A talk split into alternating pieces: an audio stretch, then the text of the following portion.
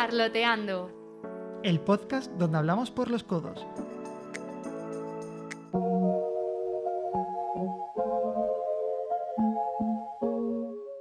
Bienvenido o bienvenida a un nuevo capítulo de Parloteando.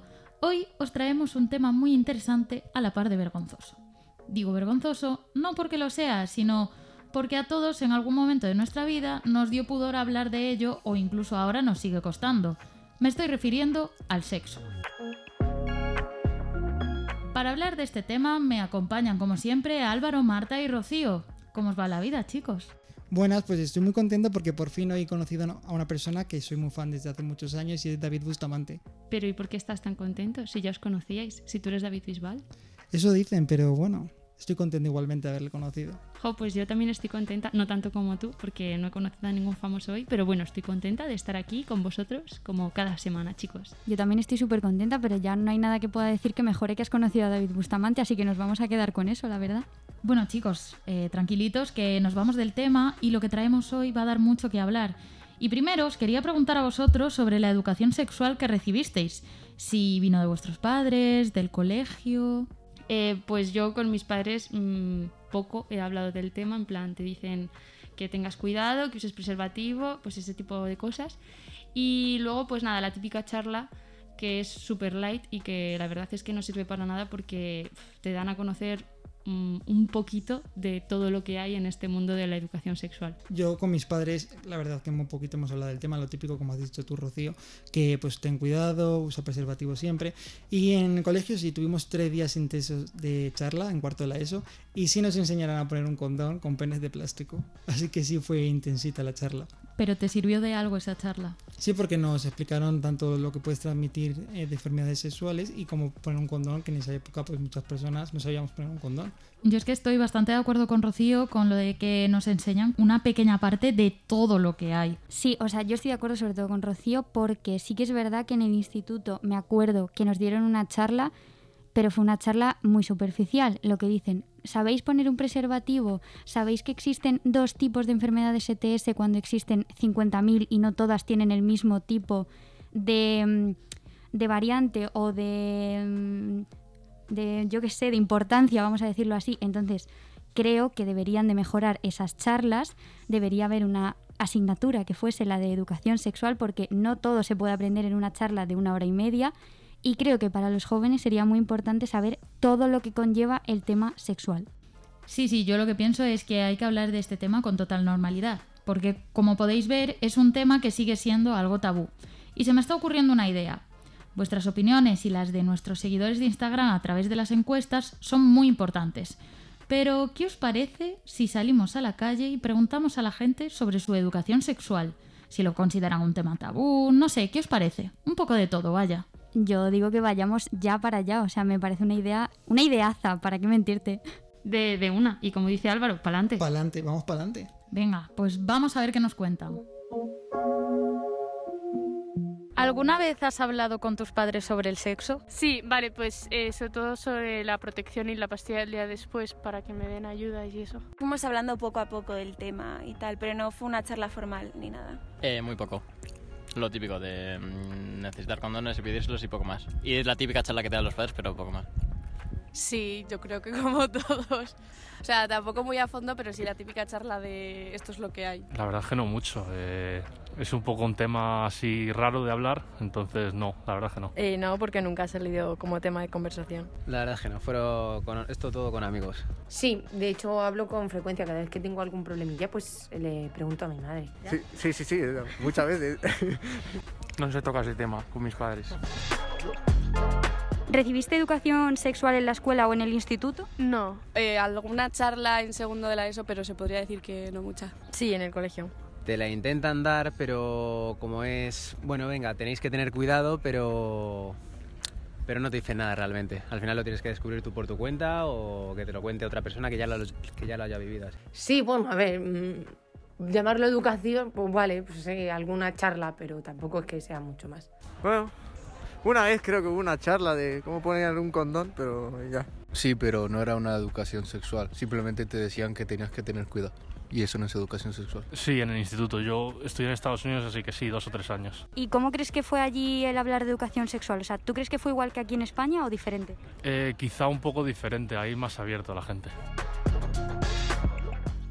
Cuando tienes alguna complicación en una relación sexual, ¿a quién acudes? ¿Amigos, familiares, padres, internet? A mis amigas. A mi tía y amigos. Pues a ver, es que todo depende, porque a ver, si es verdad que tengo amigos que son médicos y si he tenido algún pequeño problema, pues se lo pregunto a ellos. Otras veces a lo mejor se lo pregunto a mi madre, a mi abuela, no sé. Depende de la... A mis amigos siempre. Amigos cercanos, pero muy cercanos. ¿Conoces o te han enseñado la cantidad de métodos anticonceptivos que existen más allá del preservativo y la píldora? Sí, en Estados Unidos eh, me dieron, tenía una clase de health y ahí nos enseñaron todo. ¿Y crees que esa clase debería de darse también aquí en España? Yo creo que sí, o sea, te enseña muchísimas cosas que a lo mejor ni siquiera te imaginas que podría existir y tal, y te ayuda. Sí, a ver, en una de esas clases sexuales que nos dieron, pues nos dijeron que pues había como mm, este método tal, no sé qué, como por ejemplo el preservativo de mujer, no el, el masculino. Y luego también tienes que si el TIU, que si no sé qué, pues un poco más. no, o sea, del colegio no. Si tengo más información es por mi cuenta. Sí que conozco alguno, pero no te lo suelen enseñar de primeras. Entonces, o sea, sí que son los más populares el, el preservativo y la píldora y ya está, que son los que suele conocer la gente en general. Que va, que va. A nosotros los chicos tenemos la suerte de que las madres nos, nos dicen condón y nada más, y los padres también. ¿Consideras que en la sociedad está bien o mal visto el uso de juguetes sexuales para el uso tanto individual como en pareja? Creo que está bien visto, por lo menos en mi ambiente. Eh, aún es un poco tabú a lo mejor, o es un poco mal visto aún, pero se está empezando a dar mejor imagen, porque hay necesidad o demanda. Pues todo depende de quién le hagas la pregunta. Si, por ejemplo, se lo dices a normalmente, normalmente la sociedad, o sea, la, gente más anciana, más adulta, o sea, más, más, mayor, quiero decir, pues sí que es verdad que a lo mejor lo puede ver un poco raro, o, pero yo creo que entre los jóvenes no. Sí, a ver, en mi opinión, ¿eh? Igual, a ver, por ejemplo, mi abuela es que es súper abierta de mente, entonces yo le, dice, yo le digo, abuela, que me compre un Satisfyer y dice, ¿y me compras a mí otro? Literal que ha sido así, ¿eh? Así que supongo que depende un poco. Creo que está bien visto, es divertido. ¿Crees que la gente acude a Internet y al porno por una falta de educación sexual? Por supuesto que sí. Eh, y ese es el problema, que mediante Internet las cosas, todo eso se tangiversa y la educación mediante Internet pues no es, digamos, un, el culmen de la intelectualidad. Sí, y por curiosidad. Eh, creo que sí, porque además está bastante idealizado, entonces la frustración que puedes no tener al desarrollar las relaciones sexuales en tu vida real las descargas en el porno. Mm, no, yo creo que. A ver, todo depende. Si lo vas a utilizar como clase, pues igual sí. Pero la mayoría utiliza el, la, los vídeos, o sea, el porno para excitación propia. Entonces no, no lo veo así. Hombre, sí, yo creo que sí. Cuando eres un poco curiosa a esa edad, de cuando estás aprendiendo, pues sí puedes acudir a internet a aprender. ¿Crees que el porno es una buena forma de educar? Eh, no. Lo típico de que la o cuando lo haces los tíos se piensan que el cuando lo hacen es como si fuese porno y no es para nada porno. No, es verdad que en nuestros días pues es verdad que hay una imagen muy mala y también hay que la oferta y la demanda. Digamos que a los hombres más machistas o lo que sea, pues les gusta ver imágenes de sumisión o lo que sea y entonces es lo que hay. Y entonces a nosotros nos da mala educación. Mm, hombre, para lo que hay puede ser, pero la verdad es que sí es bastante diferente a la vida real, ¿no? El porno te hace como una fantasía y no, no es así. No, sinceramente no. No, no creo que... Hay muchas cosas que se hacen en el porno que me parecen lamentables y fuera de lugar. ¿Crees que el porno es machista? Sí, 100%. Sí, bastante, diría yo. Está más centrado a un, a un público masculino que no a uno femenino. De hecho, hay una productora que está ahora centrándose en hacer eh, porno femenino, pero por eso, porque eh, o sea, tú ves un vídeo porno y está centrado mm, para que el hombre llegue, o sea, para que el hombre tenga el orgasmo, porque a una mujer no. Mm, no. Y sí, no sé. Sí. Sí, porque no se trata a la mujer como realmente es cuando mantienes relaciones con tu pareja. Sí, por supuesto. Porque, hombre, muchas veces lo que se proclama es el, el, hombre que es el mejor, que hace a la mujer tener un orgasmo y no se tiene en cuenta las necesidades de la mujer. Sin más, no. Podría serlo, sí. Eh, sí, porque se idealiza mucho lo que viene a ser la relación sexual y que luego cuando una vez la mantienes no es así, entonces como que te quedas un poco, pero sí, sí. Bueno, pues ya estamos de vuelta en el estudio después de haber salido a la calle y preguntar a toda la gente que hemos podido. Pero hay algunas preguntas que me gustaría haceros a vosotros. Eh, como por ejemplo, si alguna vez habéis hablado con vuestros padres sobre sexo. Pues eh, yo, por ejemplo, no diría padres, diría madre.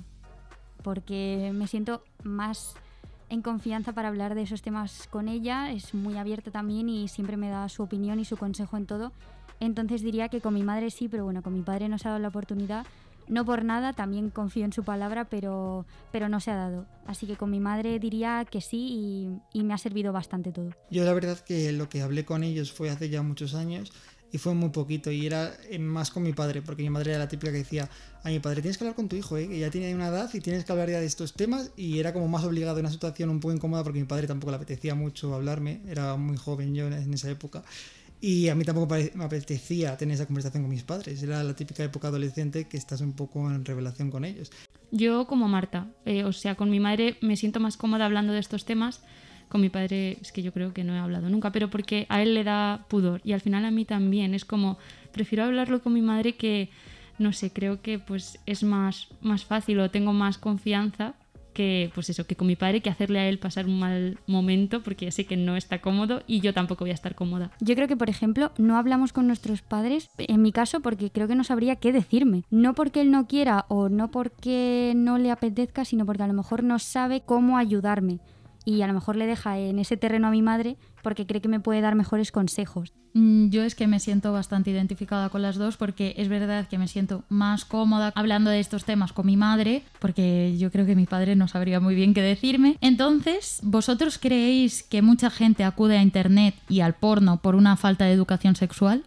Sí, sobre todo los chicos. No sé, yo creo que las chicas a la hora de ver porno es más... Bueno, es que yo el porno lo considero machista entonces, eh, creo que las chicas no consumimos eso y luego los chicos pues mm, ven eso, se piensan que es así, no es así y pues mm, una mala educación sexual, no pueden ir al porno. Yo estoy de acuerdo contigo, Rocío, me parece súper machista el porno, pero considero que hay muchas chicas que también lo consumen eh, para disfrute propio. A ver, es evidente que el porno lo consumen tanto hombres como mujeres y creo que cada vez lo consume gente más joven. Y creo que no es el camino para nada, sobre todo si quieren aprender algo. Si ya lo quieres ver eh, para pasar un buen rato, mira, te lo compro. Pero si quieres verlo porque crees que te van a enseñar algo o crees que te van a enseñar cómo actuar en una relación sexual, creo que para nada es el camino. Porque no tiene nada que ver a cómo lo vas a hacer o cómo va a ser en la realidad. Entonces me parece un, un desacierto totalmente. Sí, es lo que nos decía mucha gente de la calle, de que son fantasías, no es real. No es real. No. A ver, puedes tener una relación en la que se aproxime, pero que no, que, que, nos dejemos de fantasías. Pues por eso yo creo que es mejor tener una clase, una charla de educación sexual en la que se explique cómo son las cosas realmente a que tengas que tirar de internet o del porno y que al final pues te lleves un chasco porque las cosas no son así. Claro, es que es lo que estamos diciendo. Yo creo que la industria del porno no se hace para enseñar a la gente. Vamos, no creo que los directores estén pensando, oh Dios mío, qué película y qué escena acabo de hacer más educativa, ¿sabes? No, o sea, lo que quieren es entretener a la gente y pues que pasen un buen rato, pero si de verdad queremos enseñar y queremos que nuestros em, sucesores y la gente más pequeña tenga una base de educación sexual, hay que empezar a hacerlo desde el colegio hasta el instituto, porque son las épocas en las que se están conociendo, descubren su cuerpo, descubren relaciones con otras personas, no solamente relaciones heterosexuales, homosexuales también, que es un tema muy inexplorado que nos gustaría tratar en otro capítulo, pero mm, básicamente que la educación sexual es muy importante y creo que todos coincidimos en esto. Bueno chicos, pues si os parece bien, ya hemos escuchado a la gente de la calle, hemos dado nuestra opinión. ¿Qué os parece si vamos a desvelar los datos de las encuestas que hemos puesto en Instagram? pa'lante. Pa'lante. Venga, dale. Vale, pues a la pregunta de ¿alguna vez has hablado de sexo con tus padres? El 60% de nuestros seguidores ha dicho que sí, lo cual me parece muy bien. ¿Recibisteis educación sexual en el colegio o instituto? El 56% también dice que sí, aunque, bueno, espero que a ellos les haya servido más que a nosotros lo que nos han enseñado. ¿Tienes o has usado algún juguete sexual? El 54% de nuestros seguidores dice que sí, frente a un 46% que dice que no. Me parece que está bastante igualado y yo pienso que se debe también a un tema un poco Me ha sorprendido esta encuesta porque no le hemos dicho antes, eh, bueno, la hemos hecho una pregunta sobre juguetes sexuales y también nos ha respondido la respuesta de la gente de la calle, pero más me ha sorprendido la de Instagram porque creo que es un porcentaje que está súper igualado, o sea, hay como un, un porcentaje de la población que sí y otro que no, entonces también me gustaría saber en qué se basan para utilizarlos o no. Yo creo que hay gente que si está en pareja no piensa en tener un juguete. Más lo piensa la gente que está pues soltero, pero me parece un error porque se pueden usar juguetes tanto en pareja como soltero, pero yo creo que no sé, por lo que yo hablo a lo mejor con mis amigas, puede ir por ahí esa encuesta.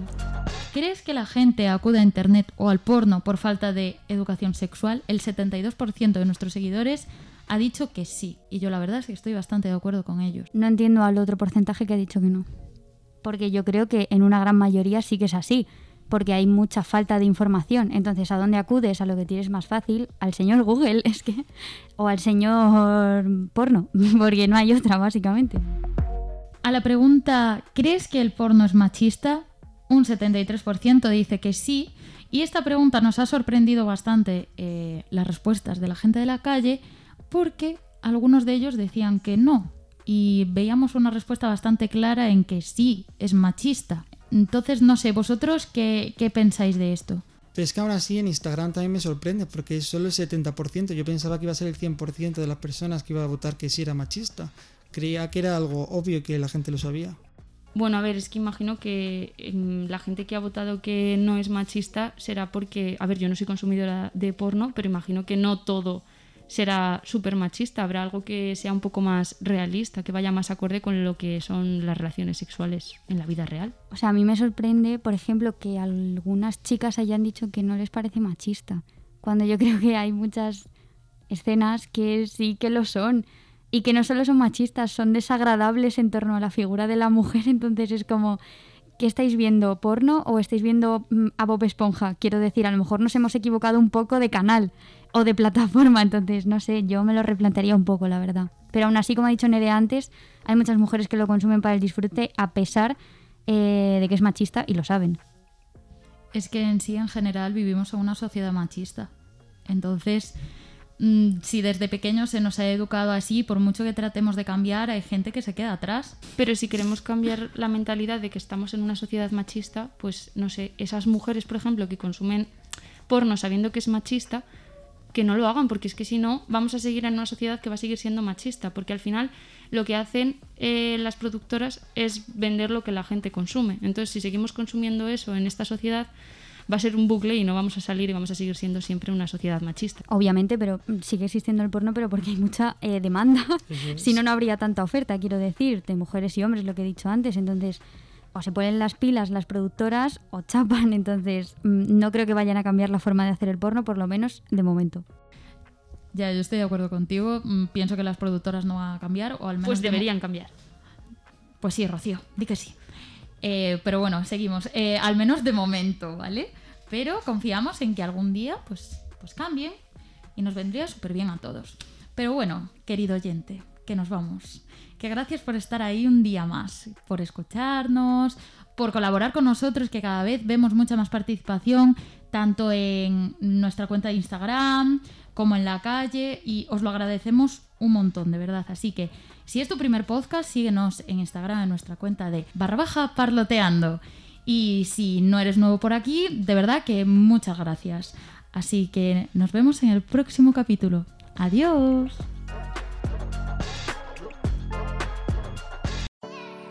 Parloteando. El podcast donde hablamos por los codos.